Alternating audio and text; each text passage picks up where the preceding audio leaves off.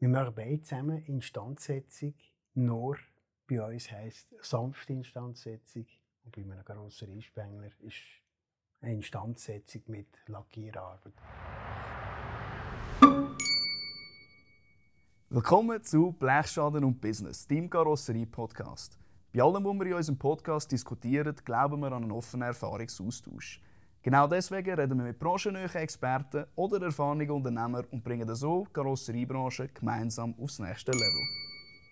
Episode 3 mit einem ganz besonderen Gast, der unter Umständen auch deinem Karosseriebetrieb zu mehr Umsatz kann verhelfen kann oder den Einblick in ein wichtiges Nebengeschäft der Karosserie verschafft.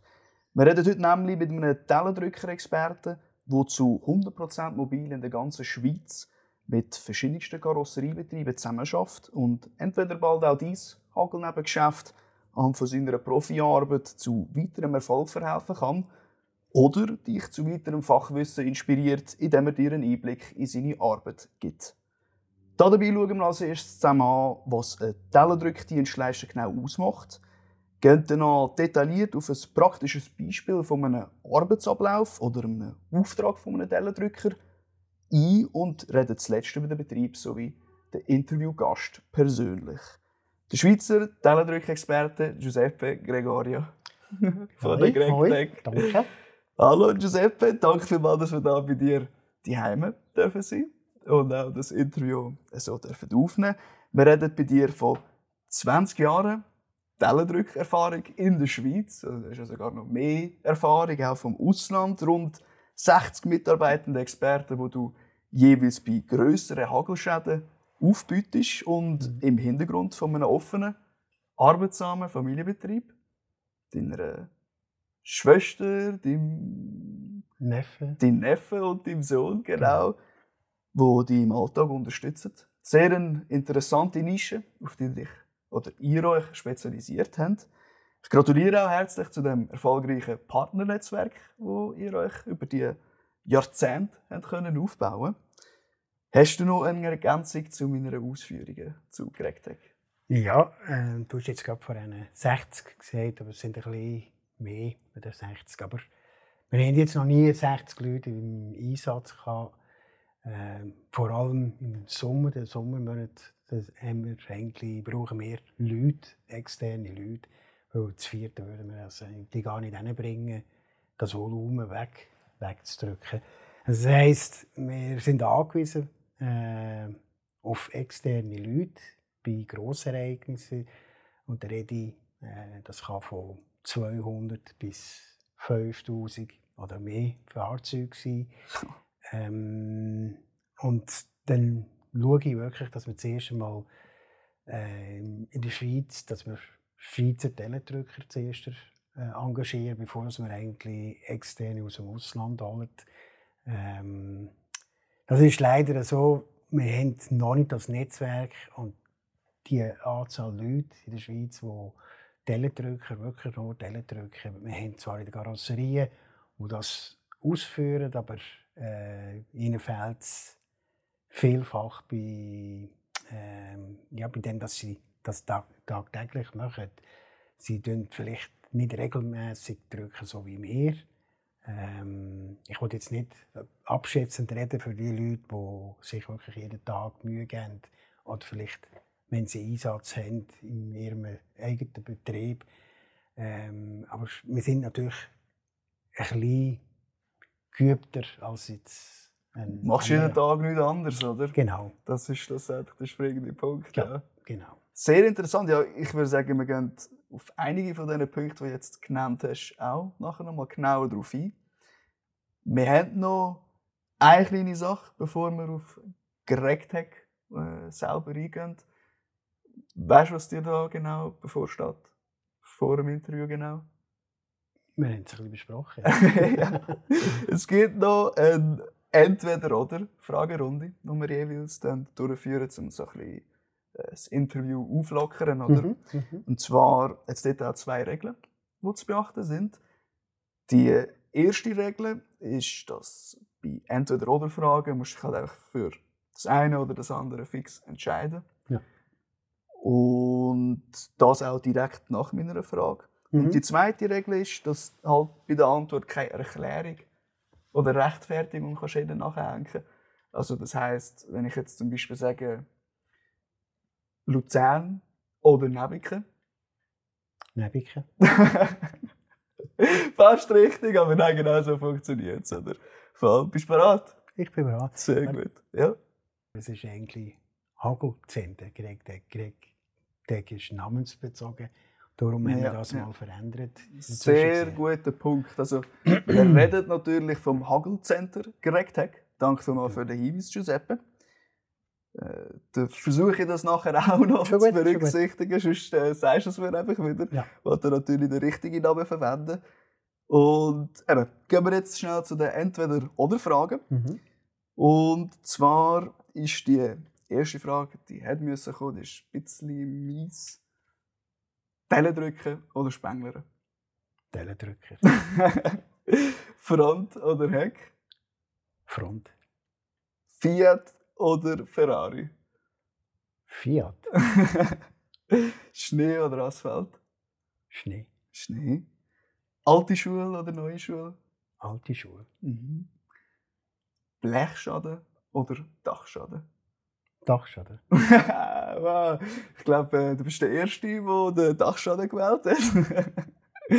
unsere, unsere, unsere, äh, unsere Episoden, die wir machen von unserem Podcast, also der Podcast selber heisst ja Blechschaden und Business. Also sehr witzig, dass du mal Dachschaden genommen hast. Dann kommen wir jetzt zum Hauptteil. Mhm.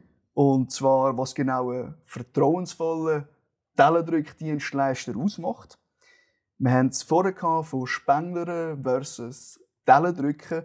Wo genau liegen die Vorteile oder die Nachteile vom einen oder vom anderen? Du meinst jetzt zwischen Spengler und Tellendrücker? Genau, richtig. Ja. Ähm, sag mal, da ich ja beides gelernt habe, äh, Karosseriespengler und Tellendrücker, nur Tellendrücker gibt es nicht offizielle Abschlussprüfung, das ist erst jetzt noch am Kommen.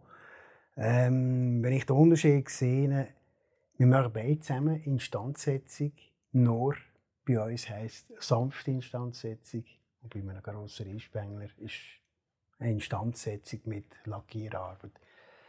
Wir sind natürlich äh, umweltbewusst. Ähm, wir versuchen so viel wie möglich nicht zu lackieren. Äh, das geht natürlich nicht immer, aber wir können recht viel machen, dass, dass man es eigentlich nicht sieht und dass es auch schlussendlich nicht muss lackiert werden Das ist eigentlich hauptsächlich der grösste Unterschied. Vielleicht, wenn ich dann noch weiter suche, ich denke, dass der Karosseriespengler gröbere Arbeiten macht. Äh, Richten von Chassis, das machen wir natürlich nicht. Wir machen wirklich Mhm. nur Blech bearbeiten. Das ist eigentlich, ich denke, der grösste Unterschied, dass bei uns nicht lackiert wird und beim Karosseriespengler wird es in den meisten Fällen zu 95% sicher lackiert.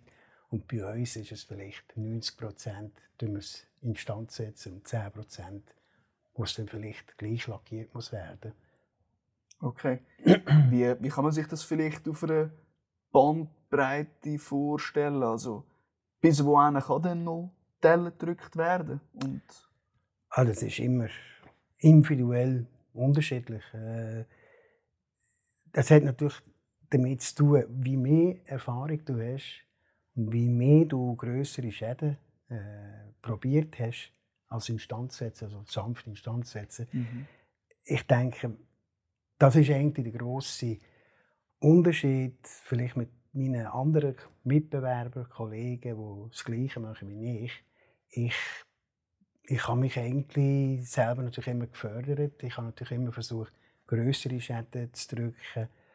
Äh, und Das kann natürlich Schäden sein von 30 bis 50 cm, vielleicht manchmal auch ein Durchschnitt von einem mehr oder einen halben Meter.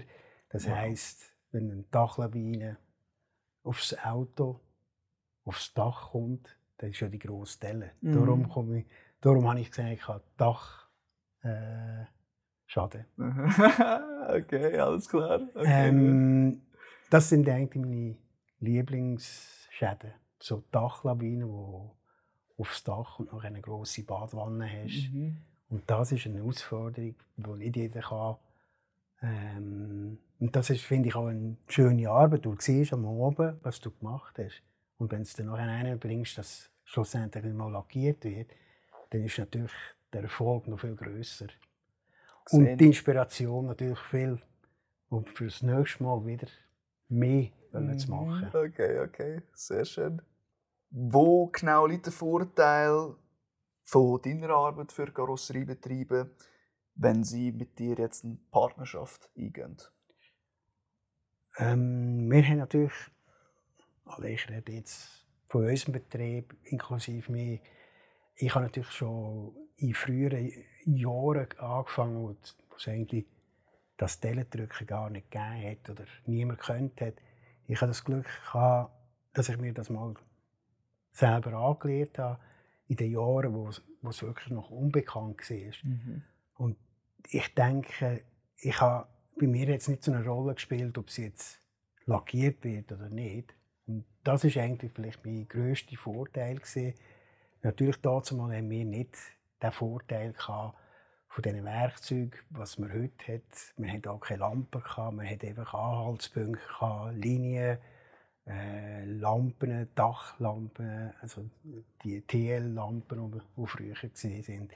Das sind eigentlich unsere Hilfsmittel gewesen. Äh, ich denke, das ist eigentlich der grösste Unterschied jetzt zu dazu. Also, du hast es schon sehr früh gelernt, gehabt, entsprechend viel Erfahrung und auch schon zu schwierigeren Umständen, kann man es dann so sagen. Ja, äh, weißt, als ich in, also in Berührung gekommen mit, mit dem Tellendrücken, das hat, äh, ich habe nach der Stifte, also nach meiner Lehrzeit, äh, bin ich in einen Betrieb gekommen, wo es gehagelt hat, wo ich aber das nicht gewusst habe. Und dann sind Techniker aus Italien gekommen, äh, vom Fiat-Werk und die sind neben mir zugestanden und die haben die Instandsetzungen gemacht. Äh, das hat ein Levabolli geheissen. Ich habe den Ausdruck noch nie gehört und ich habe gedacht, keine Ahnung, was es ist. Ich habe sie noch gesehen mit diesen Hebeln machen und ich bin noch konventionell mit der Flamme, mit dem Hobel. Und am Mittag, in der Mittagszeit, sind sie vorgesehen. Ich hatte dann ein halbes Dach, das fertig war und ein halbes Dach, das noch voll mit Bühlen drin war. Das hat mich dermaßen fasziniert. Und das war eigentlich der Kick-Off. gewesen. Ich wollte das lernen. Und ich habe nicht mehr losgelassen, bis ich es wirklich gewusst habe. Das ist natürlich nicht heute auf morgen.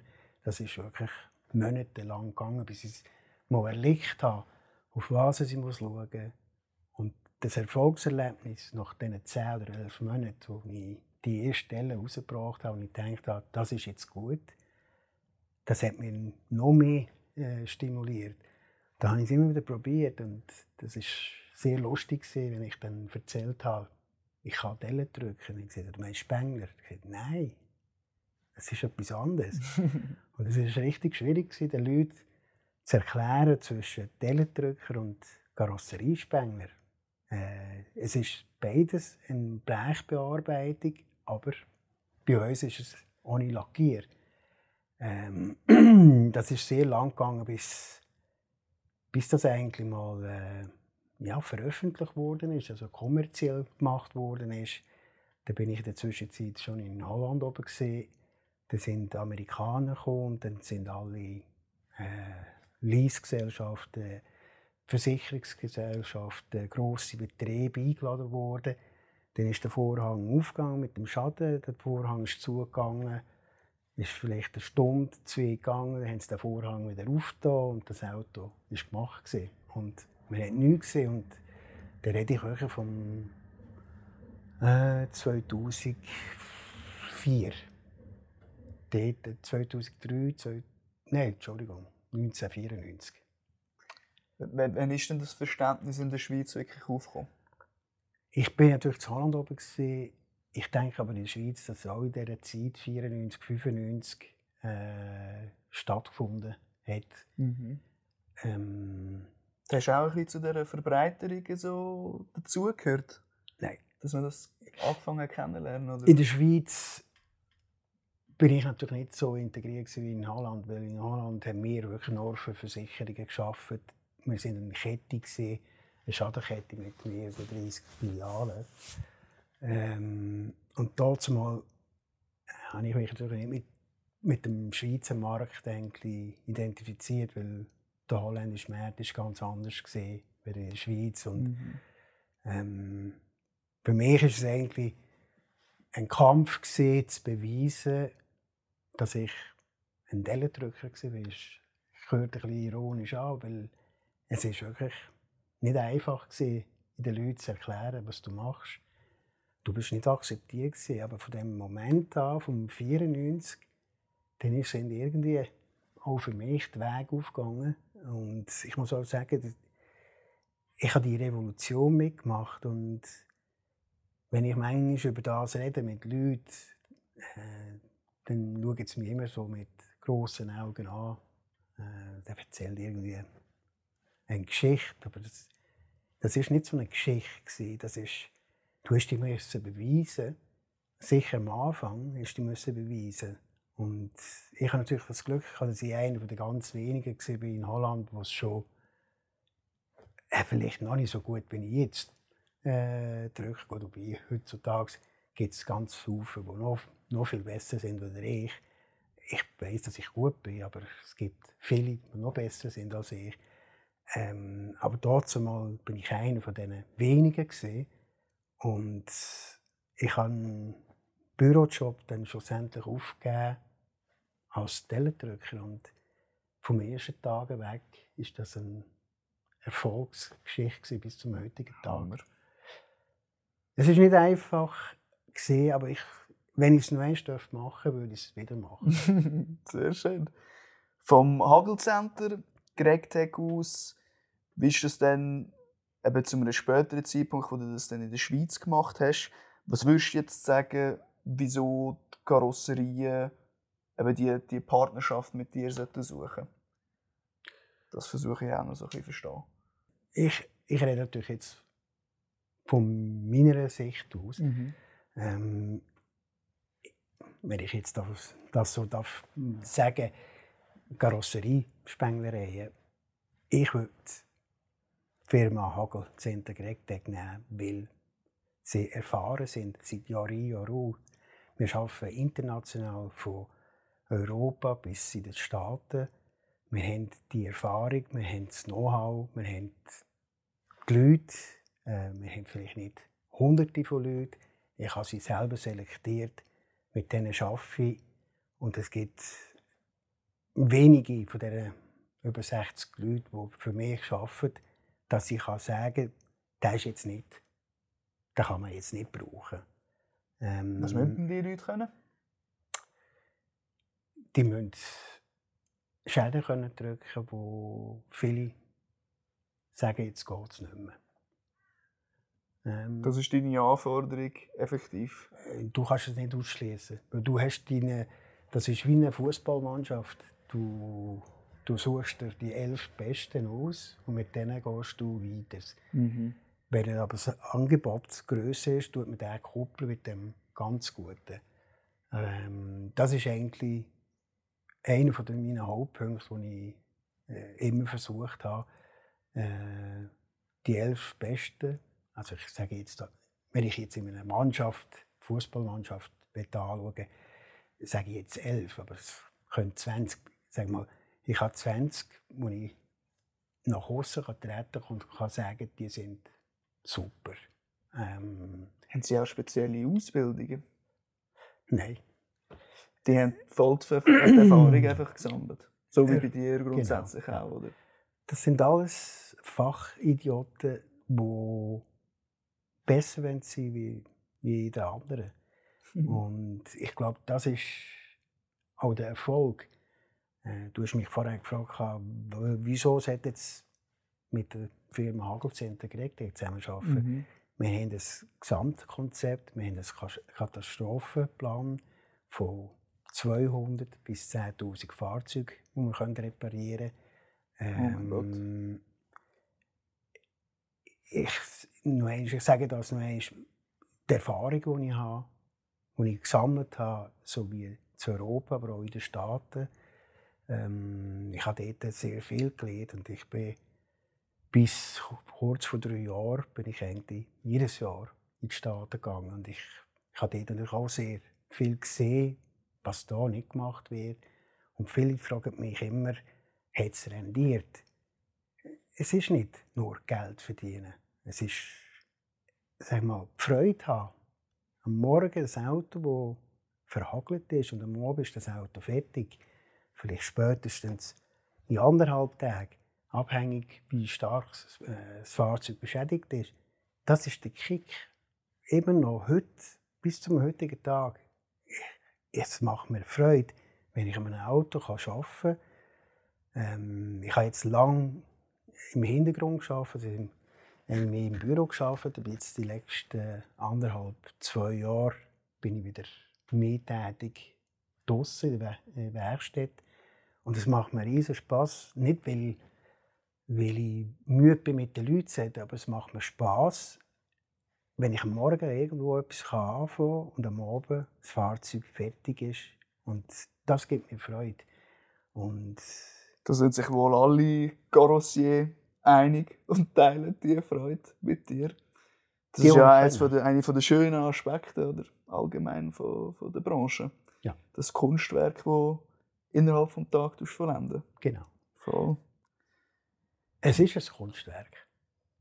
Ich, also ich vergleiche es mit Kunst. Und Kunst, ähm, nur Künstler können das beahmen, was man fühlt, wenn man etwas macht. Und ich finde ein Auto oder ein Karosseriespänger immer noch einen ganz schönen Beruf. Leider ähm, hat es einen Wandel gegeben, als ich es noch gelernt habe. Und heute, die meisten wollen nicht mehr in der Werkstatt arbeiten, weil sie, sie Mago nicht, äh, nicht gut ist, weil man vielleicht dreckige Hände bekommt. Ich finde das so ein Blödsinn. Ähm, es ist eine Kunst, wenn man ein Auto kann richten kann, ist es jetzt egal, ob es jetzt ein Autoschaden ist oder ein Hagelschaden. Äh, man macht etwas mit den Händen, was nicht jeder kann. Und ich glaube, dass die meisten Leute äh, das unterschätzen, dass eigentlich ein Autospengler, das hat einfach einen schlechten Namen, weil es, ich weiß nicht, weil vielleicht gesagt wird, man hat dreckige Hände oder man wird dreckig oder nur die minder äh, Schicht lehrt diesen Beruf. Ich finde das ein völliger Blödsinn. Das sehen, das sehen wir sicher alle gleich. Was ich mich noch frage, ist, wenn sich jetzt ein Karossier möchte ebenfalls im Bereich des Dellendrücken stark machen, oder was, was besteht denn da überhaupt für Möglichkeiten? Ähm, das wird eigentlich schon ein bisschen gefördert, mhm. äh, zum Glück vom, vom Karosserieverband. Ähm, selbst ich äh, darf Schulungen geben, Karosserieverband und äh, das, wir sind jetzt am Anfang. Ich finde das zwar immer noch schade, dass ein Betrieb die Leute noch nicht in so eine Schulung bringen oder schicken. Also noch zu wenig, hast du das Gefühl? Zu wenig, ja. Okay. Ähm, ich denke, die meisten Betriebe haben Angst, man schickt jemanden in die Schulung und er macht sich selbstständig. Mhm. Ähm, ich glaube, heutzutage selbstständig machen im Dellenbereich ist nicht mehr so einfach, wie als ich damals mal angefangen habe. Ähm, ich finde das zwar ich, manchmal ja, nicht ein schönes ähm, Denken von Leuten. Man schickt jemanden nicht in die Schule, weil man Angst hat, dass man ihn verliert. Aber es erweitert ja uns alle. Natürlich habe ich auch nicht Freude. Ich habe nicht Freude, wenn Leute jetzt vom Ausland in die Schweiz kommen. Darum finde ich, wieso macht man es mit unseren eigenen Leuten nicht? Wieso tut man die nicht in die Schule schicken? Was siehst du jetzt für einen Vorteil, dass wir mit dem Hagelcenter direkt zusammenarbeiten anstatt im Ausland beispielsweise? Ähm, ja, es gibt mehrere. Ähm, äh, fängt mal beim Kommunikativen an. Ich wollte jetzt nicht sagen, dass alle, die aus dem Ausland kommen, jetzt die Sprache nicht beherrschen. Aber vielfach hat man schon damit zu tun, dass Haufen Leute die Sprache nicht beherrschen. Also nicht Deutsch reden, dann muss man sich äh, entweder auf Englisch äh, kommunizieren oder in dieser Sprache. Mhm. Und er jetzt gerade kommt und dann muss man das Glück haben, dass man noch einen im Betrieb hat, der die gleiche Sprache redet.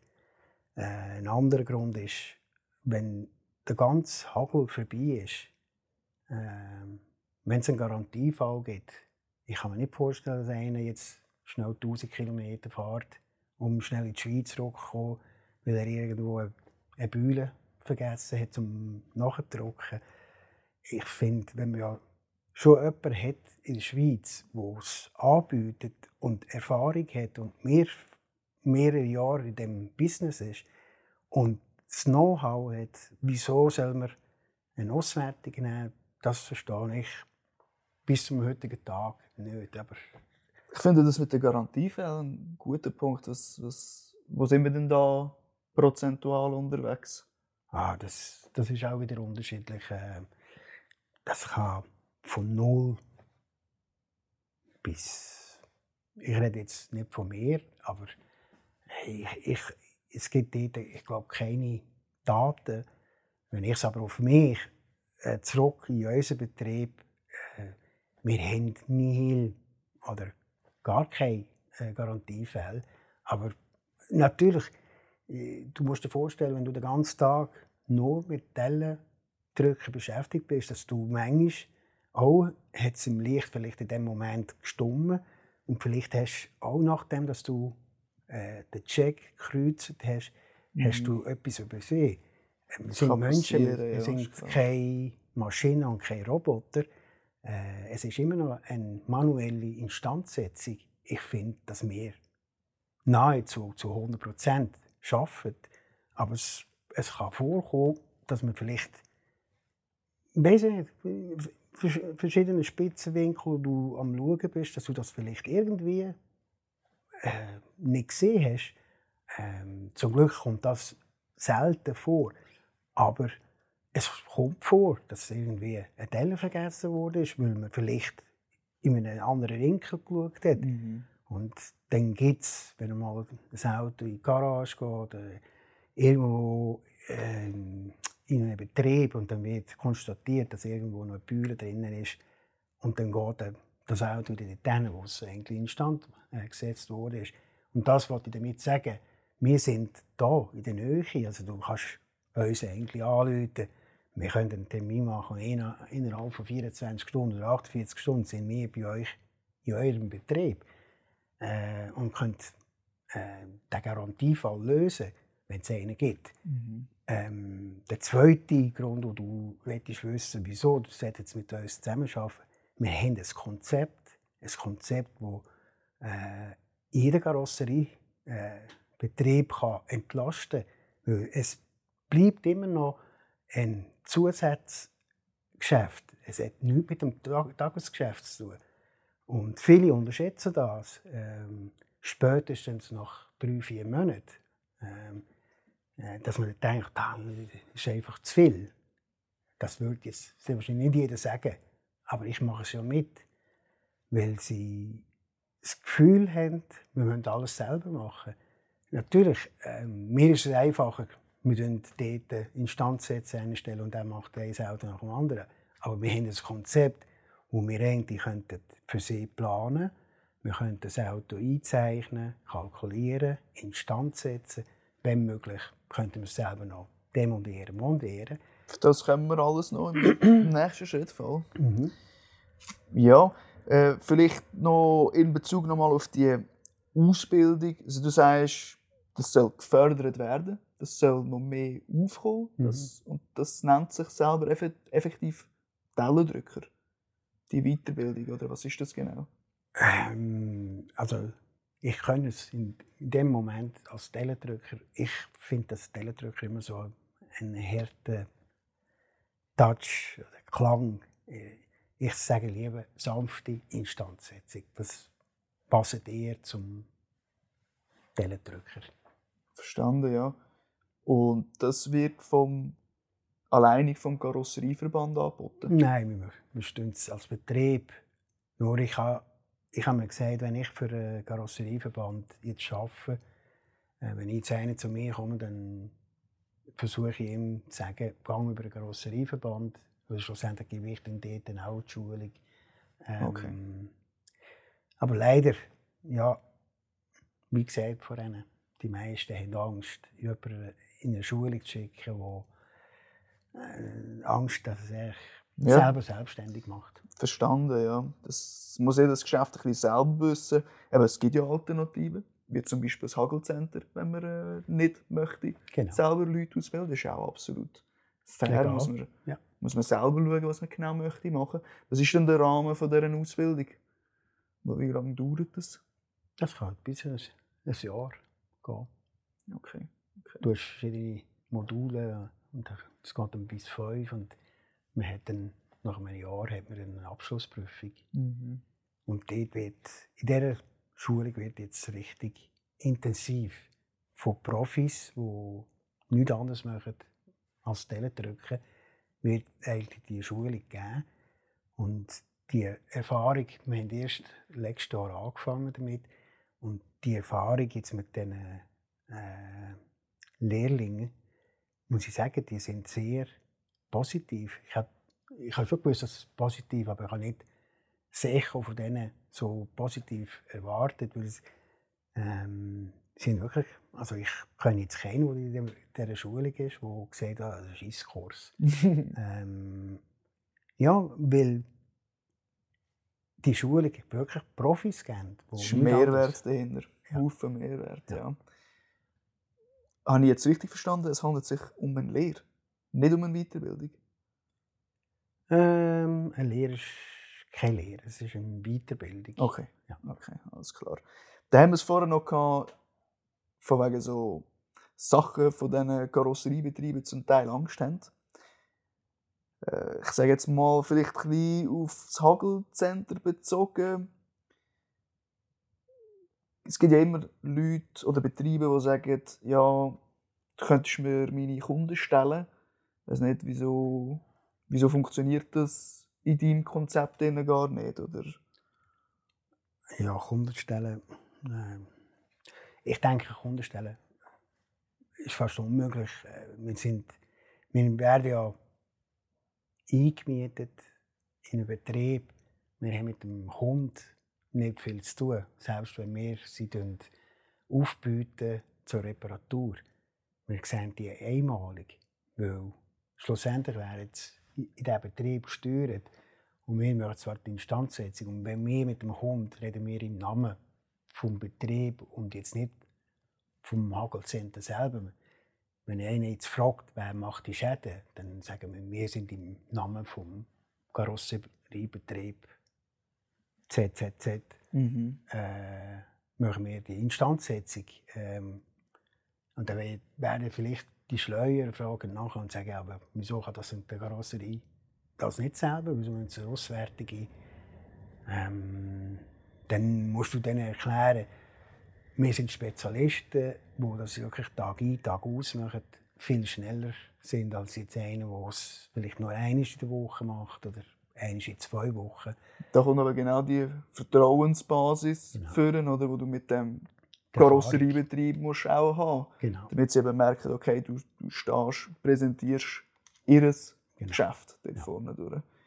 Wie sieht es aus mit Arbeit mit Versicherungen? Das hast du noch von Holland aus erwähnt. gehabt. Wie läuft das da mit Hagelcenter direkt ab? Ähm, wir haben natürlich in Holland aber angefangen, nur für Versicherung zu arbeiten. Wir haben anfangs äh, von der Anfangszeit selber in der Schweiz jahrelang Erfahrung oder eine Zusammenarbeit mit Versicherungen. Ähm, durch ja, vielleicht mein Fehler auch ein bisschen, denke ich, dass ich vielleicht nicht investiert habe in mehr Personal, vielleicht noch, noch nicht in einen Scanner, wo der Scanner noch lange im Hintergrund war. Heutzutage redet fast jeder Betrieb von einem Scanner. Ähm, das heißt aber nicht, dass ich nicht im Hintergrund äh, noch tätig bin, um einen Scanner zu haben. Ähm, das wäre eigentlich noch das letzte Ziel, bevor ich meinen Betrieb dann übergebe an jemand anderem, so als mein Sohn und mein Neffe. Ähm, ich bin dort sehr stark engagiert, nur ich finde ihn noch nicht 100 Prozent. Und niemand kann mir bis jetzt garantieren, dass er 100 Prozent eine Kalkulation herausbringen kann, ohne dass es Abweichungen gibt.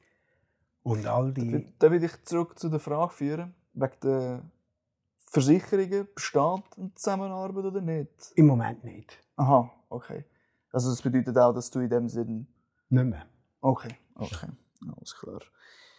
Äh, weil zum Scanner, ich denke, wenn wir so ein bisschen einen Zukunftsblick machen, nachher im mhm. persönlichen Teil, mhm. dann kannst du zu dem auch noch mal ein paar mhm. Details ausführen. Weil, wie du sagst, wenn da viele Leute davor reden, ist es doch eine relevante Sache. Und wenn du sagst, eine wertvolle Investition, sehr interessant, mhm. dann würde ich mal sagen, dass du ein von einer Erfolgsgeschichte erzählst. Mhm. Und zwar äh, frage ich mich so, was ist mehr oder weniger etwas Aktuelles von dem erzählen kannst?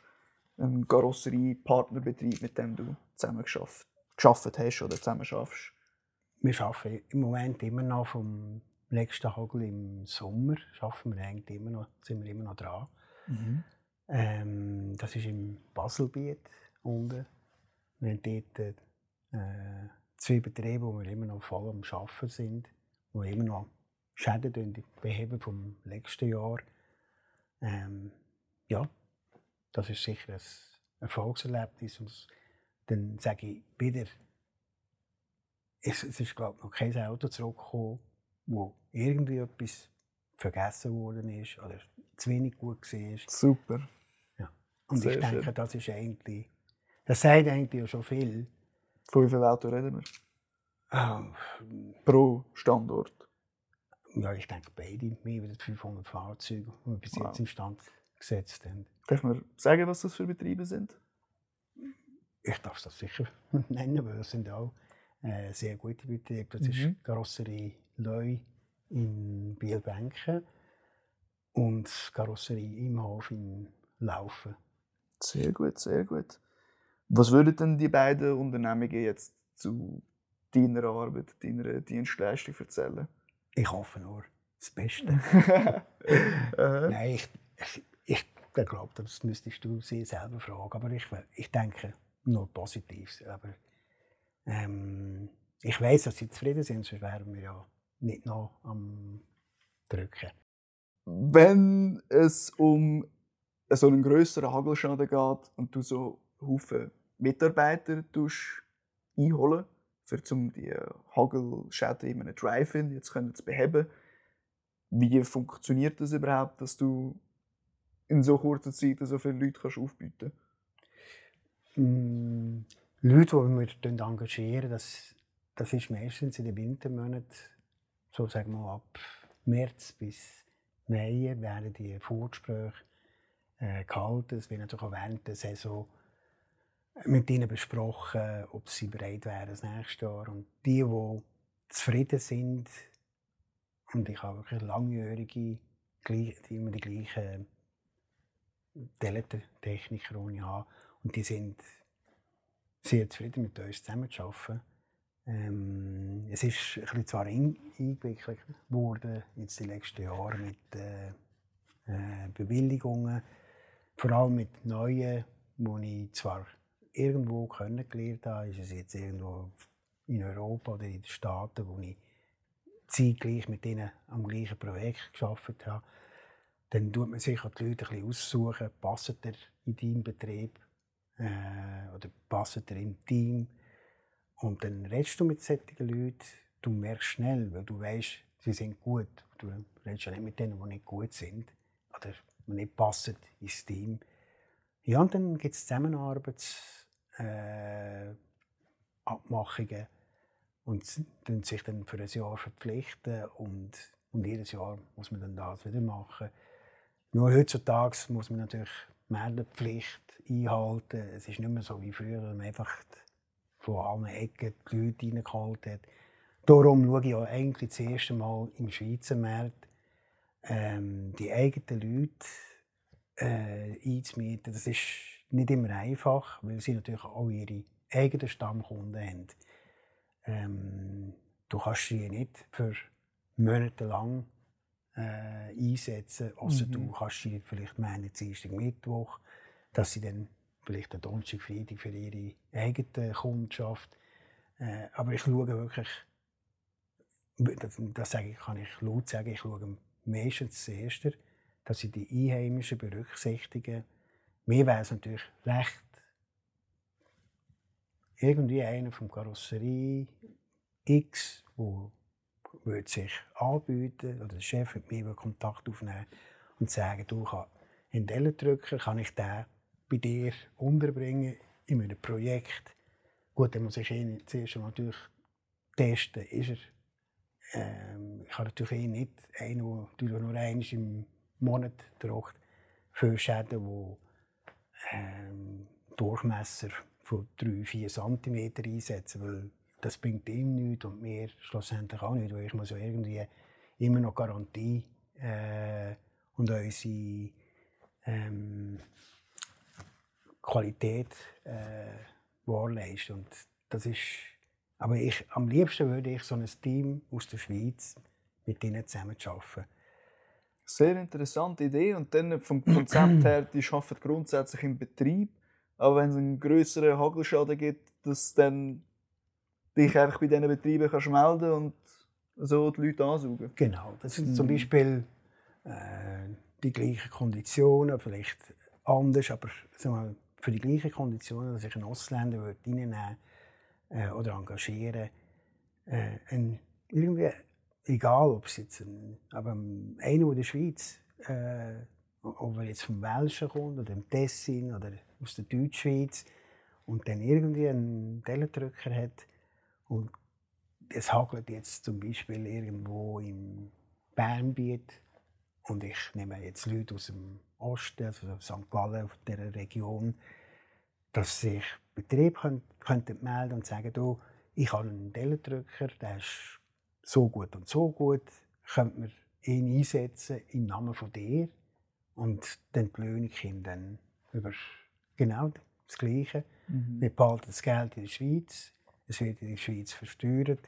Und dann wären wir auch weniger äh, auf ausländische Hilfe angewiesen. Das Sehe ist absolut, ja. Sehr einfach gesagt, aber Natürlich. Du, mal schauen, was sich aus einem weiteren Netzwerk mhm. noch ergeben kann. Da sind ja bereits in dem Fall Arbeiten dran, wie ich verstehe, oder irgendwie ein Gespräch im, im Karosserieverband. Okay, cool. Ja, also jetzt, wo wir verstehen, so ein bisschen, was Tellen drücken und äh, auch das Hagelzentergerät so ein bisschen umrahmt, gehen wir eben genauer auf eine Tätigkeit vor Ort ein. Mhm. Ich würde sagen, jetzt bist du aktuell ja bei der Karosserie Loi. Ja. Und dann können wir das allenfalls, weil wir auch dort äh, noch eine Aufnahme machen, mhm. dass äh, Zuhörer werden das leider nicht sehen. Aber äh, weil wir ja auch Leute haben, die das auf YouTube anschauen und die Sachen einblenden, gibt es wahrscheinlich Sinn, wenn wir gerade Carossi Loya als Beispiel nehmen. Mhm. Und zwar, ab welcher Größe nimmt es mir jetzt erst mal Wunder, findet überhaupt das Drive-In vor Ort statt? Also ich meine, du wirst wohl auch aufboten, wenn es kein Drive-In ist, oder? Ja, mehrheitlich ist das noch so, aber wir haben jetzt auch bei der Karosserie Leu äh, ist es Drive-In ähm, organisiert worden. Ähm, und er ist entweder ein oder zwei Teledrücker auch noch dort stationiert. Wenn jetzt ein Hund oder ein Versicherungsnehmer das Auto geht, zeigen dass er überhaupt weiß, wie tut man so ein Auto instand setzen. Dann können sie schauen, während der Experte das Auto aufnimmt. Ähm, sie fragen auch uns wieder, ist es möglich zu reparieren? Kann man es fertig drücken oder muss man Kombinationsschaden machen? Ähm, Wer ist das jetzt, Entschuldigung? Das ist jetzt, ja, der, also okay. der Experte. Ja. Schweizer Begriff ist Experte, mhm. äh, im deutschen Begriff ist es mehr Gutachter. Und ab welcher Größe findet das Drive-In statt? Meistens Versicherungen machen das Drive-In ab 200 Fahrzeugen. Mhm. Es und, und sonst wird es gesteuert nach einem Partnerbetrieb und die Versicherung jetzt mit dieser Versicherung zusammenarbeitet. Okay. Und das entscheidet aber die Versicherung Genau. immer, ob es ein Drive-In ist oder Ja. nicht. Okay. Ja.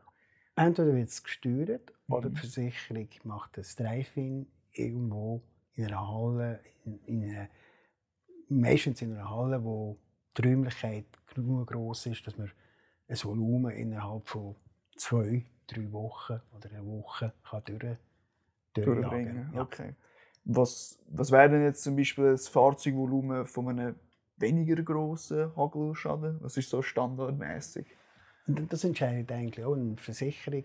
Äh, ich weiß jetzt nicht ganz genau die Zahlen, aber sag mal, alles was 100, unter 100, 120 Fahrzeuge wird gesteuert nach den Partnerbetrieben. Okay. Ähm, und das ist natürlich abhängig von dem Betrieb, kann er das Volumen selber stemmen oder müssen es zu einem anderen, äh, Mhm. sagen wir mal, das Backoffice von der Versicherung, die schauen das meistens anschauen, in welcher Region ist der gefallen, wie weit müssen sie fahren bis dorthin. Sie können natürlich nicht einen kommen, 50 Kilometer weiter weg, das macht doch keinen Sinn. Dann schickt man Absolut. den in diesen Partnerbetrieb, um dort den Schaden aufzunehmen. Und dort kommen wir dann wieder zum Einsatz, wo selten einzeichnen, berechnen. Entweder kommt ein Schadenexperte vorbei, bei, bei einem Schaden jetzt zum Beispiel 5, unter 5000 kommt er vielleicht jetzt nicht vorbei. Das ist immer abhängig von Versicherung zu Versicherung. Ja. Vielleicht noch, noch eine Frage zum Standort, bevor wir gerade auf die einzelnen Arbeitsschritte eingehen. Und zwar kann es zum Teil auch sein, dass du effektiv in der Spenglerei mitschaffst. Oder wird das immer auf einen anderen äußeren Standort, größeren Standort verlagert?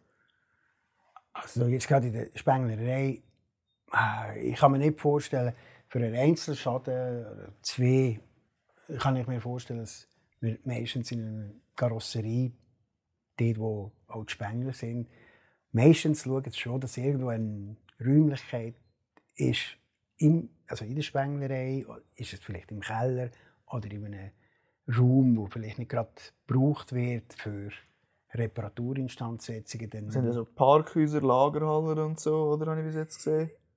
Oder nicht? Ja, man kann ja. Okay.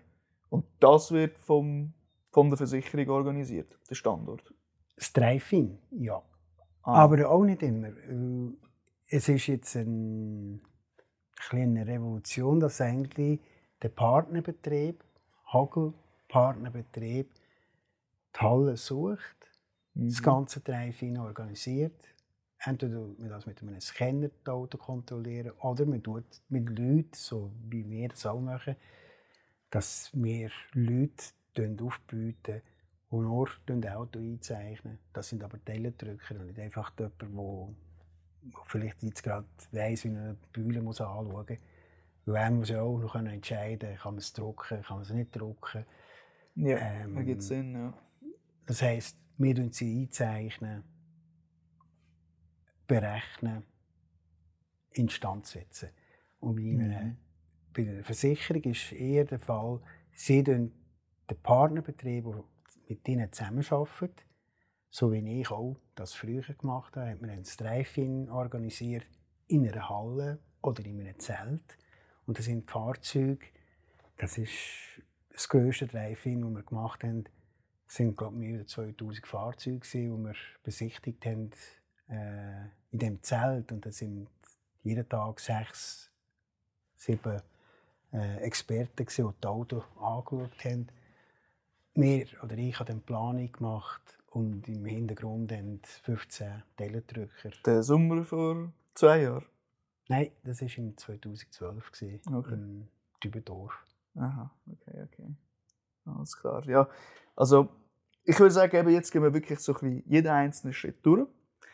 Und es wäre super, wenn du da die einzelnen Punkte auch ein bisschen kannst ausführen was effektiv vor Ort gemacht wird, was genau deine Gedanken sind, wo du dir jeweils dabei dazu machst.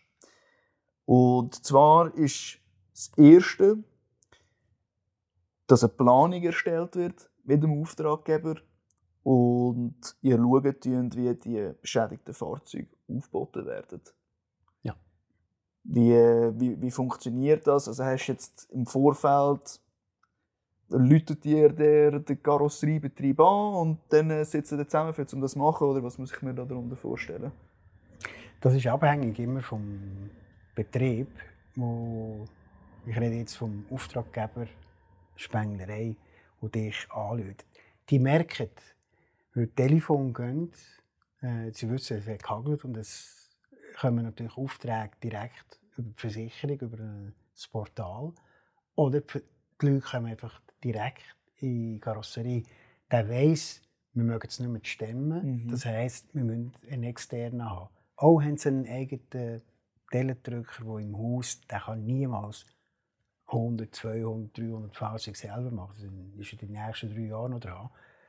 Ähm, dann läutet man zum Beispiel den Hagelcenter an ähm, und dann tut man das mal besprechen, tut man Planung machen wir zusammen.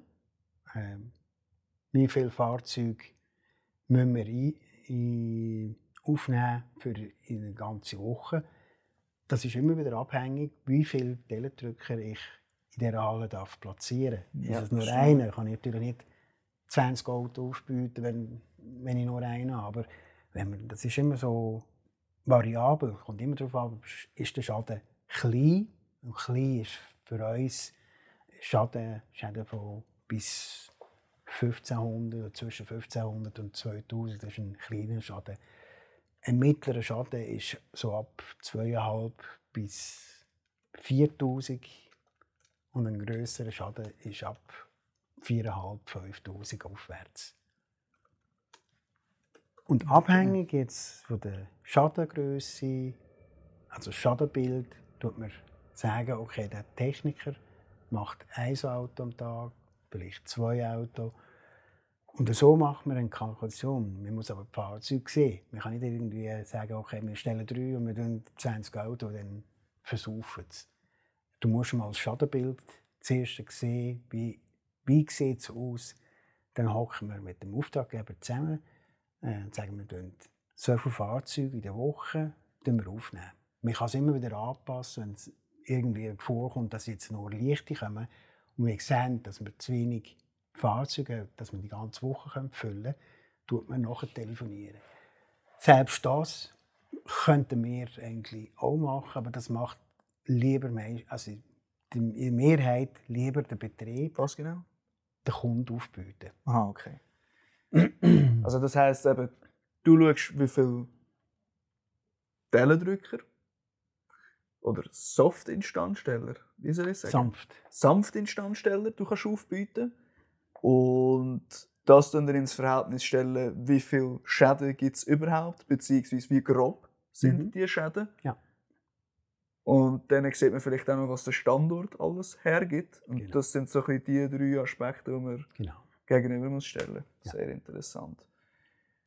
Da kommt es natürlich eben auf deine Expertise auch wieder darauf zurückgreifen. Du kannst das wahrscheinlich sehr gut inzwischen abschätzen, oder was, was Sinn ergibt und was nicht. Die Erfahrung. Mhm. Ja, die Erfahrung, die ich habe, und ich glaube, dass ich darf sagen, dass ich sehr viel Erfahrung habe. Egal, ob es jetzt... Und jedes Land hat es anders. Deutschland macht es anders, Belgien macht es anders, Holland macht es anders, die Staaten machen es anders. Aber 60 Prozent bleibt es immer das Gleiche. Darf ich vielleicht noch fragen, was, was ist dir auffallen in Bezug auf, äh, wenn ihr jetzt so ein Drive-In am Organisieren sind und wenn ich richtig verstanden habe, dann soll ja der Karosseriebetrieb grundsätzlich schauen, mhm. äh, wenn die Leute kommen. Ist dir vielleicht auffallen, ob die einen mehr dazu tendieren, zu viele Leute oder zu wenig Leute äh, aufzubieten oder Bestehen da gewisse Tendenzen, die du durch die Erfahrung schon siehst? Du redest vom Schadenvolumen anzunehmen? Ja, genau, richtig. Weil ich meine, das hat ja auch seine Konsequenzen, wie zum Beispiel, die Leute müssen für ihre Autos warten. Oder? Alles so Sachen, die nachher hinten nachlaufen. Es, es ist immer abhängig, wie viel Ersatzfahrzeuge du hast. Du kannst nicht 30 Autos, du hast nur 20 Ersatzfahrzeuge, weil die meisten Ja. haben ein Ersatzfahrzeug.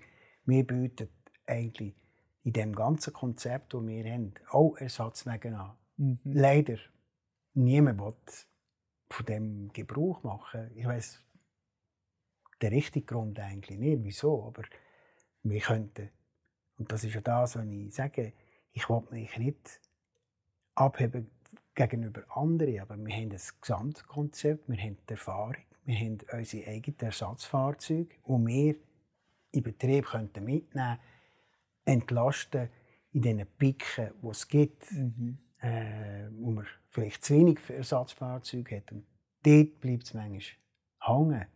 Irgendwie, dass bei der Schadenaufnahme, die erste Schadenaufnahme, geschaut hat, ist jetzt der Schaden leicht, mittelschwer oder schwer, hat man irgendwie einen Riss nicht gesehen. Weil du schaust das Auto schnell an und denkst, okay, das ist ein leichter Schaden, das ist ein mittelschwerer Schaden.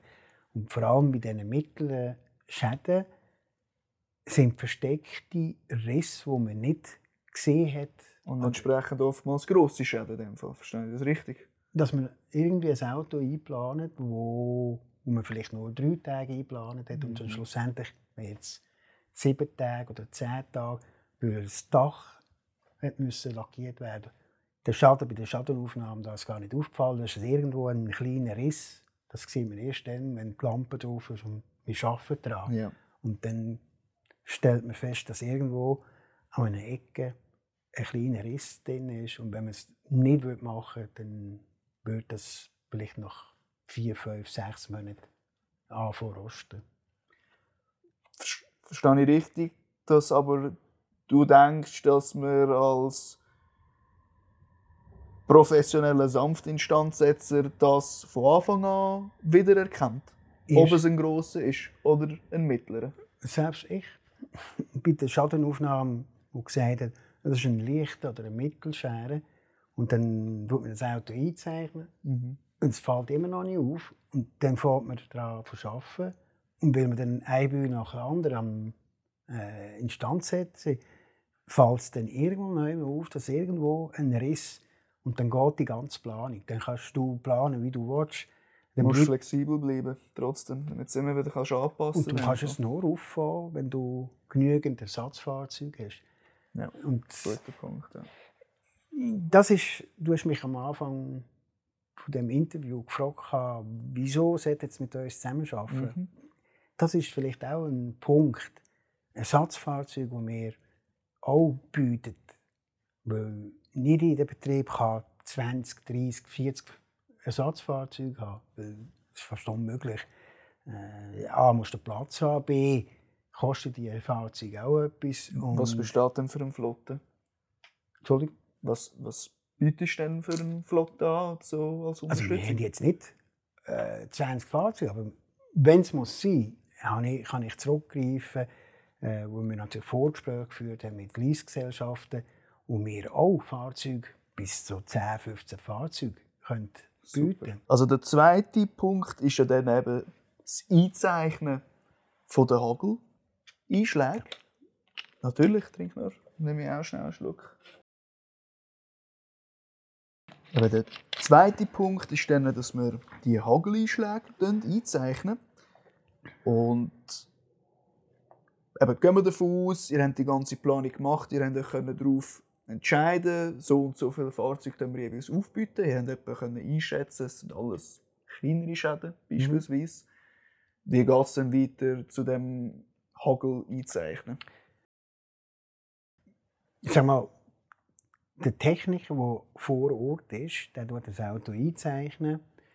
Ähm, wenn der Betrieb, Karosseriebetrieb, nur eine Kalkulation wünscht, nur Telekalkulation, haben wir ein, internes Programm, digital, wo wir äh, aufnehmen, wo hinter eigentlich die gleichen Daten sind wie in einem Silverdat oder Autotext. Ähm, dann können wir eine Schnellkalkulation machen mit Anzahl Bühlen, Fotos machen und dann haben wir eine Ka- eine Schnellkalkulation gemacht. Dann gibt es aber auch Betriebe, die sagen, nein, du machst Kalkulation. Das heisst, Fotos machen, einzeichnen, also einzeichnen, Fotos machen und berechnen mit Silverdat. Und dann schicken wir Kalkulation im Betrieb. Ähm, Machst du die pro Fahrzeug einzeln, die Ja. Kalkulation? ja, ja weil jedes Fahrzeug ist anders. Er Äh, hat mehr, weniger Teile. Ja. Okay, ja. Das gibt es eher bei Flotten, wo immer nur das gleiche Fahrzeug ist. Importeure, wo wir auch sehr viel zusammenarbeiten, wo es manchmal 100, 200, 1000, 1500, 2000 Fahrzeuge beschädigt sind. Dann gibt es einen Einzelpreis. Oder abhängig, wo sie gestanden sind. Gibt es irgendwie eine Technik, wie du sagst, wie die Hagelschäden möglichst schnell können erkannt und eingezeichnet werden? Oder was, was, was machst du denn genau dort vor Ort, für zum möglichst effizient zu sein? Das Effizienzste wäre oder ist sicher der Scanner. Das ist eigentlich ein Hauptgrund, wo ich seit etwa sechs Jahren jetzt am Suchen bin. Ein Partner, der zusammen arbeiten will, der das tut, anbietet, wo wir ein Gesamtkonzept von Schadenaufnahme mit Scanner, eine handmäßige Schadenaufnahme, das machen wir jetzt schon, wo das gleiche Kalkulationsprogramm gebraucht wird. Wir brauchen jetzt Silverdat. Äh, die meisten Versicherungen arbeiten mit Silverdat.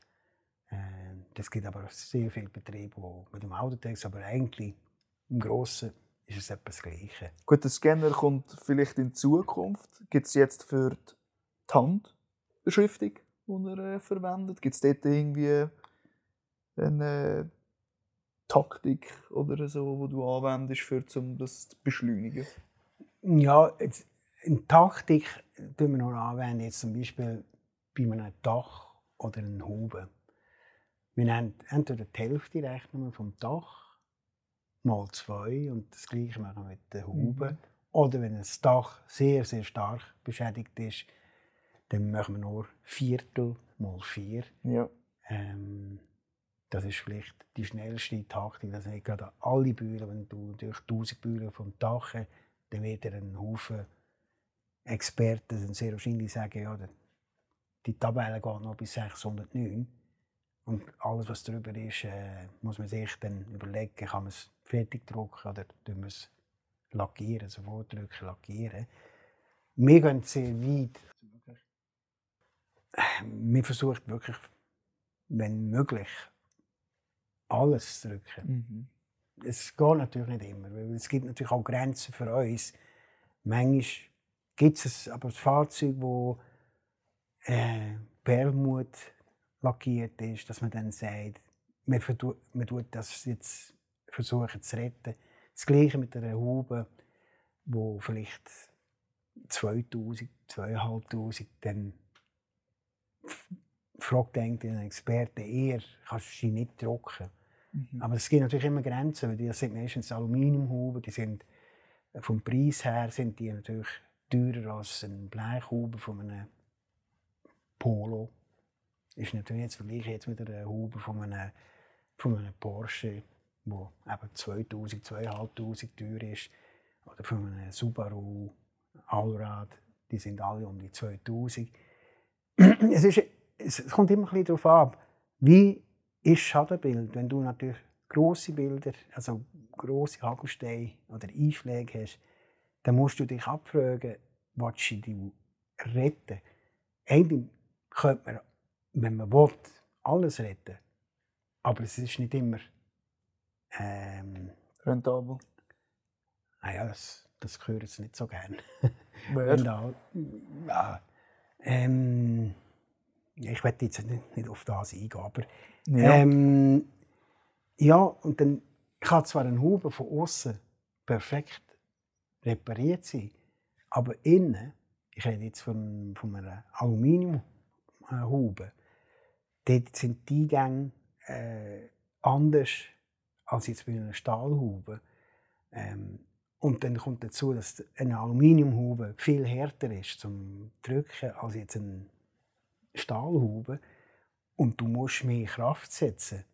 Das heißt, mehr Kraft setzen, dass du die Löcher, die in diesen Huben innen dran sind, du viel mehr Gewalt musst brauchen, dass du überhaupt die Bühne kannst rausbringen kannst. Und dann ich bin jetzt nicht so ein Vorsteher, man kann huben von außen 100 Prozent, aber wenn sie innen dran beschädigt ist und verdrückt ist, weil man den Druck grösser muss geben, dass man die Bühne rausdrückt, dann frage ich mich immer ab, wieso muss man etwas machen? Auch kostet sie 2000, aber der Kunde zahlt eine Prämie und dann macht es vielleicht in dem Moment vielleicht mehr Sinn, die Haube zu tauschen. Aber nur ich tue sie natürlich lieber drücken. Ja. Aber Ja, ich habe verstanden, ja. Also, dann gibt es ja die Demontage als nächsten Schritt. Mhm. Die ist aber genau gleich wie die Montage nach der Instandsetzung, nach Absprache. Ja. Was ist der Grund da dazu? viele Betriebe haben, ich sage mal, Montage, Demontage und Montage bei sich behalten. Und das verstehe ich. Ähm, Für uns ist es eigentlich Irrelevant. Ja, aber ist, äh, mir macht es absolut nichts aus. Äh, wir haben die Möglichkeit, jemanden zu bringen. Wir haben natürlich nicht die Kapazität, dass wir 30 Leute haben, die nur ausbauen können. Aber wir haben Leute in unserem Team, die die Arbeit auch machen könnten. Macht manchmal Sinn, wenn der Betrieb überfüllt ist. Das Einzige, was wir nicht machen, dass wir eine Woche ja, eine Woche nicht, entweder vom Anfang bis Schluss, oder Ja, man lässt es lässt, ja. lässt eigentlich im Betrieb. Die meisten Betriebe wollen das jetzt selber machen. Was mir eigentlich auch recht ist, weil das ist auch ihr Verdienst schlussendlich. Sicher. Wenn jetzt gleich du das Anliegen in die Hand nimmst, gibt es da auch wieder etwas, was zu beachten ist, jetzt im Beispiel in Bezug auf Effizienz? Also etwas, was ich viel höre in den Spenglereien, ist, dass man versucht, dass derjenige, der es auseinandergebaut hat, dass es der wieder zusammenbaut. Das ist jetzt so klassisch, aber hast du da vielleicht auch noch irgendwo eine Taktik, die du anwendest? Ich glaube, ein Betrieb, ein Karosseriebetrieb kann das sehr gut einschätzen. Ähm, weil ich ja das selber auch erlebt habe, wo ich selber noch äh, Karosseriespengel war. Es macht nie Spass, jemand anderem Auto zusammenzubauen, aus auseinander. Du, jeder hat zwar seine Anhaltspunkte auf das, wo er achten aber jeder macht es wieder anders, weil wir haben mit verschiedenen Individuen zu tun. Ähm, ein Betrieb A arbeitet vielleicht ganz anders als ein Betrieb B, wo vielleicht nur 30 Kilometer dazwischen sind von Lokalität. Ähm, Gibt es vielleicht etwas, was beachten müssen, wenn es der Betrieb selber macht, also, dass das Zeug wirklich parat ist, dass du es kannst instand setzen du besprichst das vorgängig. Dass es so nachher präsentiert wird. du, du weißt, jetzt, wenn jetzt ein, ein Dach wenig Einschläge drin hat ähm, und die Einschläge sind leicht, dann versucht man, ohne dass man jetzt einen Himmel ausbaut, und sonst tut man das im Vorgang tut man das besprechen mit dem, wo dann angewiesen ist, wo das Auto muss auseinandernehmen muss. Dann sagst du dem, ich will das tun, da, dieses will ich dort haben. Ähm, ja, und bei einem Importeur ist es ganz anders. Da machst du von A bis Z die ganze Instandsetzung, also von Demontage, Instandsetzung, Montage. Das machen wir alles selber. Mhm. Weil dann hast du vier, fünf, die die Autos auseinandernehmen. Die wissen, das ist meistens immer das gleiche Fahrzeug. Das ist, das kannst du dir vorstellen, das ist wie Fabriksarbeit. Und dann, die nehmen dir das Auto auseinander schneller als jetzt einer, der mal einen Cadillac muss auseinandernehmen und das nächste Mal muss er einen BMW auseinandernehmen. Das sind immer verschiedene Handlungen. Darum äh, ist mir das eigentlich auch recht, wenn jetzt der Betrieb, der, Ge- der Auftraggeber, die Arbeiten selber ausführt. Aber wir haben die Möglichkeit, jemanden zu bringen, der die Schäden wird auseinandernehmen also Fahrzeuge auseinandernehmen. Okay. Der Montage, äh, Demontage und der Montage Kalkulation sind wir schon darauf eingegangen. Das andere ist eben, wenn nötig, mit dem Experten noch zu reden. Bei Abweichungen. Bei Abweichungen. Was, was heisst das? Wenn es eben mehr ist? Oder was meinst du mit dem? Genau, ja. Ja. Zum Beispiel, ähm, das Fahrzeug ist irgendwo in einem Driving gewesen. und wir, wir machen jetzt manchmal Stichproben. Also wir schauen nicht das ganze Fahrzeug anschauen. Wir haben eine Kalkulation und wir sehen von Augen, könnte stimmen, könnte nicht stimmen. Wenn du irgendwie das Gefühl hast, nein, stimmt nicht, dann tust du das Daily, wo, wo wir das Gefühl haben, stimmt nicht, noch einzeichnen, berechnen. Und bei Abweichungen, ich, ich muss ganz ehrlich sagen, und ich habe meine Leute so advisiert, ähm, kleine Abweichungen nehmen wir gut. Sind es jetzt wirklich Abweichungen, fünf, sechs, sieben Stunden, dann nehmen wir Kontakt auf mit der Versicherung. Weil, Was ist denn klein im Verhältnis? Äh, Stunde, zwei? Zwei, drei. Mhm. Leute ich sicher nicht an. Mhm. Bis du angelüht hast, bis du einen Experten gefunden hast oder am Draht hast. Äh, und ich muss auch sagen, und das grosse Chapeau, ich, ich habe mich schon manchmal versetzt in einen, in einen Experten. Es ist kein schöner Job, den sie immer machen. Es ist auch streng, ja. Und dann hast du natürlich solche wegen ihrem, ja, wegen ihrem Scheissdreck anrufen, äh, mhm. wo dann fähig sind, wegen zwei Bühlen anzurufen, wo sie vielleicht noch zwei AW mehr bekommen. Das sind für mich so ja, sorry, so Lausbuben Berechnungen und nein, ich, ich schätze jeden Experten, aber ich werde auch so behandelt werden äh, und nicht so behandelt werden im gesamten vom Gesamtpaket von diesen Technikern, die rumlaufen. Ich, mich macht mir nicht mehr verrückt, wenn mir einer sagt, äh, ja, aber wenn du wüsstest, die anderen, ich sage, hey, es ist mir gleich, was die anderen machen. Ich versuche mit meiner Gruppe, und ich tue das auch sehr deutlich auch zu meinen externen Technikern, äh, sagen, tönt nicht Sachen einzeichnen, wo ähm, ja, wo eigentlich nicht mit dem Hagel zu tun haben. Genau. Ich bin bei dir, ich glaube, man muss effektiv immer zusammenarbeiten, um zum gemeinsam stärker werden. Das hast du sehr, sehr schön gesagt.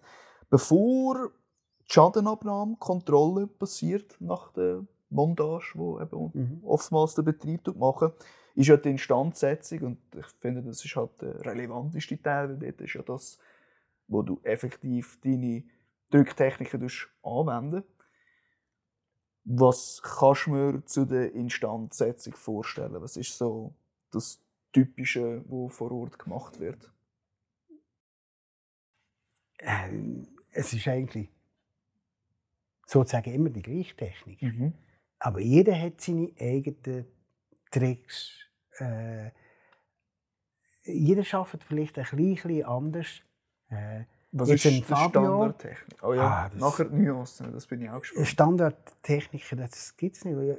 Du wenn ich jetzt in die Schule gebe, mhm. gebe ich meine Technik. Alles klar. Ja. Aber im Grunde genommen ist es ja immer etwas Gleiche. Vielleicht durchs Machen lernst du, denkst du, das geht endlich schneller. Aber das habe ich ja bis zum heutigen Tag. Und ich immer denke, oh, das geht noch schneller. Ich, schaue, ich, habe meine, ich sage meinen Jungs immer, wenn ich irgendwo noch sehe, die sind, arbeiten mit Leuten zusammen, mit einem Auge tust du arbeiten, mit einem Auge schaust, was der andere macht. Wieso ist der schneller als du? Aber was, was ist jetzt zum Beispiel in dem Fall zu dir eine Nuance, jetzt unabhängig? Fabio? Nein, nicht zum Fabio. Vielleicht zu jemand anderem, den du auch schon gesehen hast, der auch du den Stand setzt. Vielleicht braucht er ein anderes Werkzeug als ich, mhm. dass ich manchmal zweifle, ist es wegen dem Werkzeug oder ist es einfach, weil er jünger ist. Aber es gibt auch Sachen, zum Beispiel letztes Jahr habe ich es zum ersten Mal kalt, äh, kalt gezogen. Äh, du musst dir vorstellen, das ist ein Kit und ein Tab, wo du kalt ziehen ähm, ich habe das abgeschaut und und eigentlich ist mir aufgefallen, wieso das immer schneller war bei den Dachräumen. Und dann ich, das ist mir immer aufgefallen. Ich dachte, wieso ist der jetzt so schnell? Und dann habe ich ihn beobachtet. Während ich am Drücken war, habe ich ihn mhm. beobachtet. irgendwie bin ich mal neben ihm zugestanden. Und dann habe ich ihn gesehen mit Kaltkleber Bühlen ziehen. Ja, dann fragst du ihn, auf was schaust, auf das. Ja, und das macht ihn dann wieder schneller. Es funktioniert nicht immer, aber wenn es geht, macht ihn das schneller. Das Nein, ist ein dummes Beispiel, aber das Nein, ist ein Beispiel, das wir jetzt letztes Jahr. Aber darum sage ich. Was ist jetzt entgegen der Kalt Kalttechnik, hast du gesagt? Äh, ja, also das heißt, ein Kaltkleber, du tust im kalten Zustand. Normal nimmst du den Heißleim, tust den, den ansetzen. ansetzen und dann mhm. ziehst. Und das hat mich äh, überrascht und es funktioniert nicht immer, aber manchmal 70, 80 Prozent bringst du hin, ohne dass du etwas siehst. Und, das, und ich denke, wie mehr ich übe, wie schneller ich werde auf das. Mhm. Das ist jetzt etwas, was ich jetzt so erwähnen kann, wo mir das letzte Jahr jetzt aber du... Was ist so mit dem Material, das du vorher noch... Also du hast gesagt, es wird zum Teil anderes Werkzeug wie dies verwendet. Ähm, was verwendest denn du? Was verändert zum Teil auch andere? Ja, das ist auch wieder unterschiedlich. Mhm. Ich bin, ich bin vielleicht verliebt in meine Werkzeuge. Ich, ich liebe es nicht, schnell ein anderes Werkzeug auszuprobieren. Ich, ich habe meine, vielleicht meine 15 Werkzeuge, die ich immer brauche. Was ist so typisch? Wo ich, egal, ist es für einen Dachrahmen, ist es für eine Haube, das sind eigentlich immer die gleichen Werkzeuge, die ich brauche. Komme ich mit diesen Werkzeugen nicht zurecht, dann suche ich nach einem anderen. Mhm. Ähm, darum sage ich auch jedes Mal, jemand, der vor davon in Drücken werden oder Instandsetzer, da gibt es Koffer, der 72-teilig ist und du brauchst vielleicht nur 20 Werkzeuge und die anderen kannst du jedes Jahr abstauben oder den Rost äh, ja. Gibt es vielleicht irgendetwas anderes, was du sagst? Aber jetzt hast du so ein bisschen angesprochen, was es früher gab, was es heute hat. Mhm. Ich glaube, irgendetwas hast du am Anfang gesagt wegen TL. Lampe? Nein. Ja. Ja. Früher hat es diese Röhre, ja. so die äh, grossen Röhren. Da hast du so einen gehabt und geschaut, oder? Ja, du hast so einen Standard gehabt. Heute haben wir zwar auch einen Standard, nur wir haben auf LED und das kannst du dimmen, du kannst die Farbe wechseln. Ja, das hat sich recht verändert. Mhm. Und auch heutzutage, äh, ich habe dann immer mal gefragt, darf ich mal deine Lampe probieren? Die vielleicht anders. Meine Lampe ist vielleicht jetzt neunjährig. In anderen würde sagen, was? Das ist eine, das eine alte Lampe. Und dann sage ich, ja, wir mir hilft sie immer noch, ich sehe es immer noch.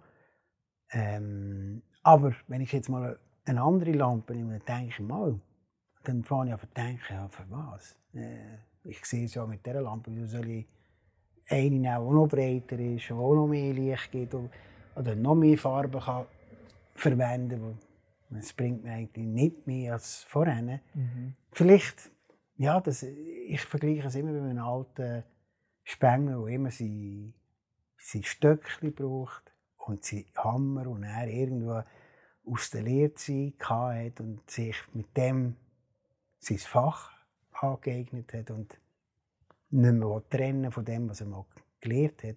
Obwohl ich sehr innovativ bin, bei Werkzeugen bin ich leider nicht innovativ. Dort äh, bleibe ich manchmal ein bisschen hängen auf meinem alten Werkzeug, das ich noch habe. Und ich habe immer noch Werkzeuge, die ich im 86 damit angefangen habe, das habe ich immer noch in meiner Kiste. Ich brauche sie eigentlich nicht mehr, aber ich habe sie immer gerne bei mir noch. Ich finde das mega herzig. Voll wertvoll. Das ist eine alte Erinnerung, oder? Genau. Das, das erinnert dich daran, wo du gestartet bist.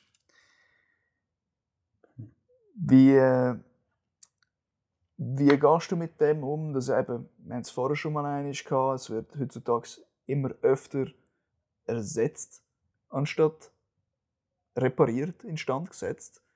Was bedeutet das genau für das Tellendrücken? Hat das auf, auf deine Branche auch einen Einfluss? Oder, Äh, oder sind die eher verschont ich, davon? ich muss die.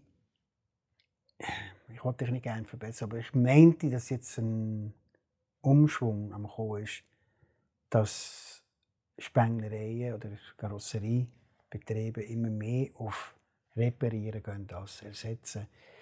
Ich finde das immer so schön. Okay. Ja, also ich weiß, dass das immer mehr kommt, dass sie mehr wollen reparieren statt ersetzen.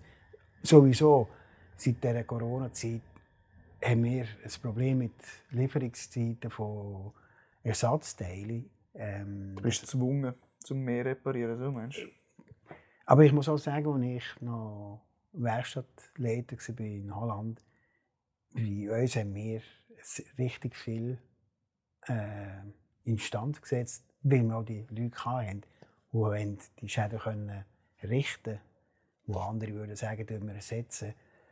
Aber gut, ähm, ich darf nicht jetzt jemanden vergleichen mit damals und jetzt. Aber du hast mich gefragt, bei uns, Mhm. wir versuchen, so viel wie möglich können zu drücken. Natürlich, es gibt Momente, wo man sagt, jetzt ist es wirtschaftlich nicht mehr Sinnvoll. sinnvoll, dass man jetzt irgendetwas rettet. Da da rede ich über ein, über ein Teil, vor allem Huben, wo es keinen Sinn macht, wenn man 1000 Einschläge hat und die Haube kostet 400. Ja, sehe ich. Wie, wie siehst du es in Bezug auf das Thema Umwelt? Also, das ist ja sehr nachhaltig an sich. äh, Sanfte instand setzen. Einfach aufgrund dessen, dass du weniger Material brauchst. Gibt es irgendetwas, wo du sagst, an dieser Technik selber hat es noch ein paar Nuancen, die auch nochmal umweltschonender sind? Oder gibt es auch vielleicht umweltschonendere Techniken? Oder? Ich glaube, es gibt keine Instandsetzung, die weltfreund umweltfreundlicher sind als Tellendrücken. Wir tun so viel Natur schützen. Wir tun eigentlich im Kaltzustand eine Bühle instand setzen, zurückbringen in die Ursprungsform. Ähm, eigentlich müssten wir ein Goldlabel bekommen, aber auch das, das geht an uns ein bisschen vorbei. Ich habe immer das Gefühl, Betriebe, die jetzt das Imago-Label brauchen, um nach außen.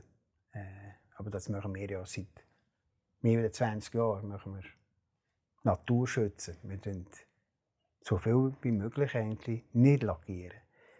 Ähm, ich habe jetzt bei meiner Website oder äh, E-Mail-Account äh, unten auch kein grünes Label, weil ich umweltfreundlich denke.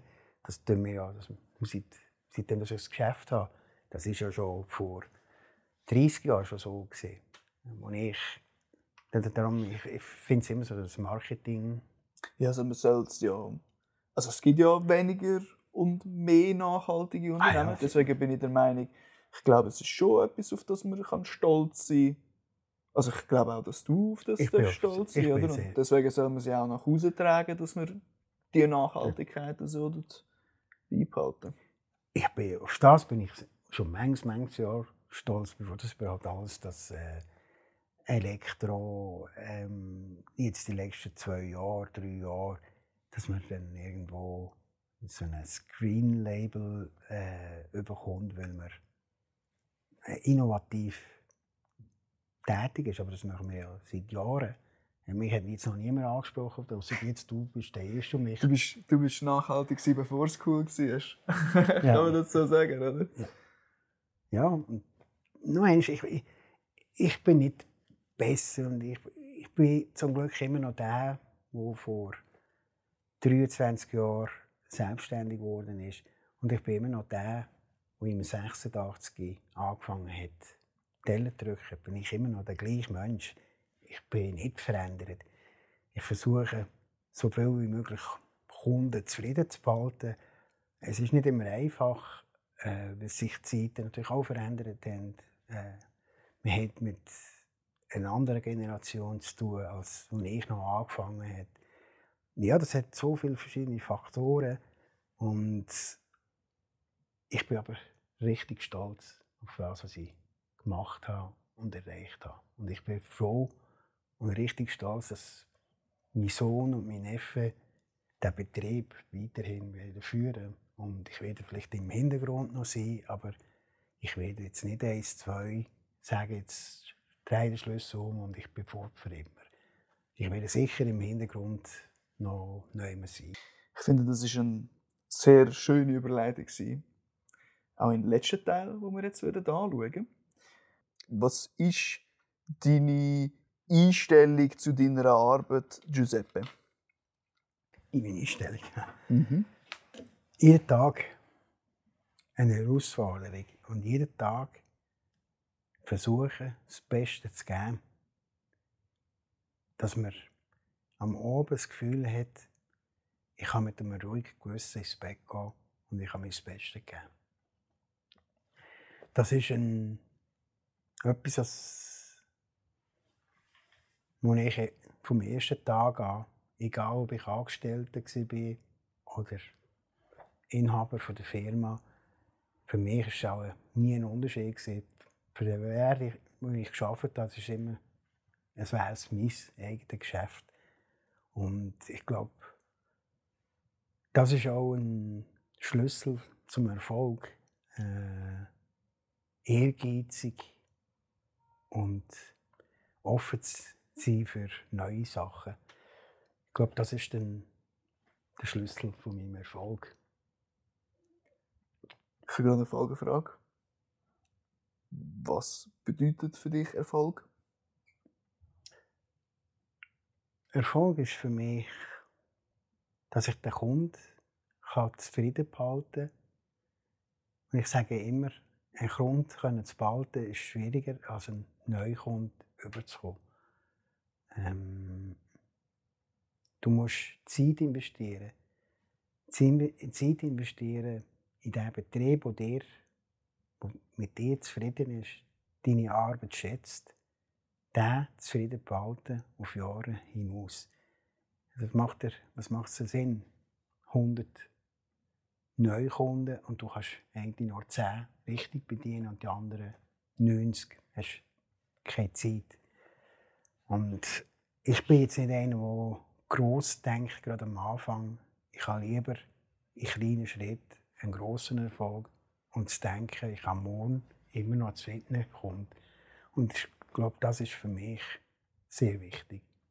Was machst du außerhalb der Hagelsaison, wenn du nicht gerade im Ausland bist? Also das ist ja, du hast gesagt, du bist weltweit vernetzt, entsprechend bist du auch zum Teil im Ausland für Hagel unterwegs, aber was ist in einer Lehrzeit am Laufen? Lehrzeit, äh ich habe einen guten Spruch mal gehört. Ein guter Arbeiter hat immer Arbeit. Ähm, ich denke, ich habe mich in den letzten Jahren sicher vernachlässigt, viel frei zu machen. Ich habe mir dieses Jahr das erste Mal Ferien gegönnt, auf längere Zeit. Ich denke, ich bin nur am Arbeiten. Das heisst, ich habe immer Arbeit. Ist es Kundenbetreuung im Inland, ist es Kundenbetreuung im Ausland. Es ist Vereinbarungen. Ähm, ich mache, ich bin sehr, sehr viel unterwegs fürs Geschäft. Und darum bin ich auch froh, dass ich jetzt meinen Sohn und meinen Neffen dabei habe, dass ich das nicht alles allein machen muss. ja, du hast mich gefragt, was ich sonst mache. Ja, ich habe natürlich schon Hobbys, aber eines meiner Hobbys, die ich noch muss, oder gerne lernen, ist sicher Golf spielen. Aber solange ich im Geschäft bin, wird das sehr wahrscheinlich nicht der Fall sein. du musst es noch ein bisschen, ein bisschen zurückstecken. Aber ich finde es mega schön, dass du dir zumindest das Ziel gesteckt hast, dir die Freiheiten zu nehmen. Und du gehst ja in die richtige Richtung. Eben mit deinem Neffen und deinem Sohn. Ja. Und da kriegt er immer mehr in die Hand nehmen. Es ist auch in ein paar Jahren schon so, wo du anplanst, oder das Zepter offiziell zu übergeben. Was, was sind das so für Werte, die du ihnen beiden mit auf den Weg gibst, für zum das Hagelzentrum GregTech auch so weiterzuführen? Ich habe natürlich etwas gelernt. Ich, ich bin froh, ich habe das vor drei Jahren haben wir angefangen. Ich gebe jedes Jahr einen Teil von meinen Aktien ab. Äh, wenn ich 60 werde sein, habe ich eigentlich nichts mehr. Und das ist in zwei Jahren der Fall. Ich habe das Glück, dass ich das vorhin regeln konnte. Ich habe das Glück, dass die zwei jungen Leute ein Vorbild für die Generation Z äh, sind. Das sind Leute, also da meine ich jetzt mein Sohn und mein Neffe, die arbeiten richtig viel, dass sie das wollen. Und irgendwie bin ich stolz, dass wir, ich mit meinen Brüdern jetzt, oder Brüder und ich, das haben können übermitteln, dass man mit Willen und Einsatz viel kann erreichen kann. Ähm, natürlich, die Zeiten sind anders, aber ich, ich bin schon stolz, dass wir etwas haben können übergeben und ich werde ihnen natürlich auch weiterhin unterstützen und ihnen der Kunde, der Auftraggeber, das ist unser Brot und zu denen müsst ihr Sorge haben, als wäre es eure eigene Frau. Ähm, und ich glaube, sie sind auf einem guten Weg, das auch so auszuführen, sich die Zeit zu nehmen. Auch haben sie das nicht so gelernt, wie wir das noch gelernt haben. Ähm, wir leben in einer anderen Zeit. Ich muss mich auch anpassen. Es ist nicht mehr, die Leute reagieren, die jüngeren Leute reagieren anders. Aber ich muss sagen, ich vertraue all diesen jungen Leuten, dass sie etwas zweckbringen. Auch wenn ich manchmal denke, ah, das wäre bei uns nicht möglich gewesen. Aber wir sind natürlich in einer Zeit aufgewachsen, wir haben kein Handy gehabt. Wir sind raus mit, mit einem alten Ball, der keine Luft hatte. haben wir gleich ein Spiel können spielen. Das ist heutzutage fast nicht mehr möglich. Es gibt schon noch, aber es sind ganz andere Interessen. Wir haben nicht die Möglichkeit gehabt, vom Internet, von es sind ganz viele Sachen. Unsere Eltern haben jetzt uns nicht mit dem Velo, also mit dem Auto, ins Trainingsfeld gebracht. Wir mussten bei Sturm und Hagel und Regen selber müssen dort gehen, ohne dass wir jetzt die Eltern hatten. Wir haben unsere Kinder ein bisschen so verwöhnt. Vielleicht nicht immer zum Guten, aber ich denke, jeder will das Beste für unser Kind. Und manchmal muss man ein bisschen hart bleiben, obwohl es selber ein bisschen wehtut, um hart zu sein gegenüber jemandem, der es lernen will. Ja, das ist die Frage, was du mich gefragt hast, würdest du es anders machen? Ich denke nicht, dass die das anders machen müssen. Sie müssen das in ihrem Gefühl, in ihrem Blut haben. Und ich denke, dass sie auch Veränderungen werden machen, hoffentlich. Weil ich kann mir nicht vorstellen, dass meine Gedanken die nächsten 20 Jahre noch die gleichen sind wie vor 20 Jahren.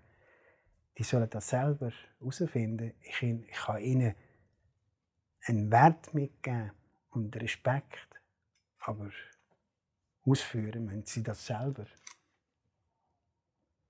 Sehr inspirierende Worte. Danke dir vielmals.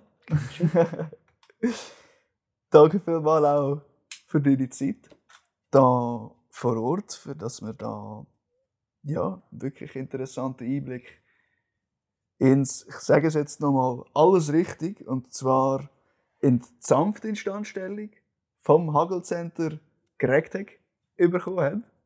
Richtig? Genau. Sehr, sehr gut, danke vielmals.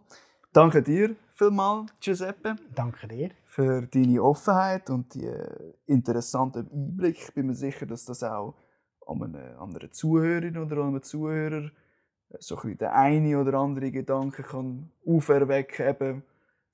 ich meine, man kann sich jetzt immer noch entscheiden, aber will man jetzt eher in die Richtung gehen, hey, ich sehe mega viel Potenzial, es ist wichtig, dass ich das machen kann. Unter Umständen ermöglicht einem ja auch der Betrieb, dass man so eine Weiterbildung machen kann. Mhm. Und unabhängig davon, all die Karosseriebetriebe, die da am Zuhören sind. Ja. Ich meine, wir haben jetzt eine super Möglichkeit, die wir da darbieten. Eben das Hagelcenter Gregtec, wo da zur Verfügung steht. Und ihr findet den Giuseppe und auch seinen Neffe und seinen Sohn auf Hagel Underline Center. Center Underline Gregtec. Genau. Ja, auf Instagram. Also schaut das auf jeden Fall äh, an, wenn ihr da interessiert sind auf eine Zusammenarbeit. Und dort sind wohl auch einige Einblicke drauf. Ich habe die auch schon selber übrigens gesehen, wo sehr interessant dargestellt wird, eben wie so ein, ein Alltag bei euch kann aussehen. Aber wir haben natürlich sehr viel noch auf Webseiten haben wir natürlich sehr viel von alten Sachen noch drin. Ähm, das sind Videos und Fotos von Projekten, die wir in der Schweiz, in Deutschland, in Holland, in Amerika gemacht haben. Dort findet ihr sehr viel Bildmaterial, wo ihr auch ein bisschen dahinter seht, wie wir arbeiten, was wir. Ihr seht natürlich nicht das Konzept, äh, wie man ein äh, grosses Hagelereignis, das sehen wir natürlich nicht.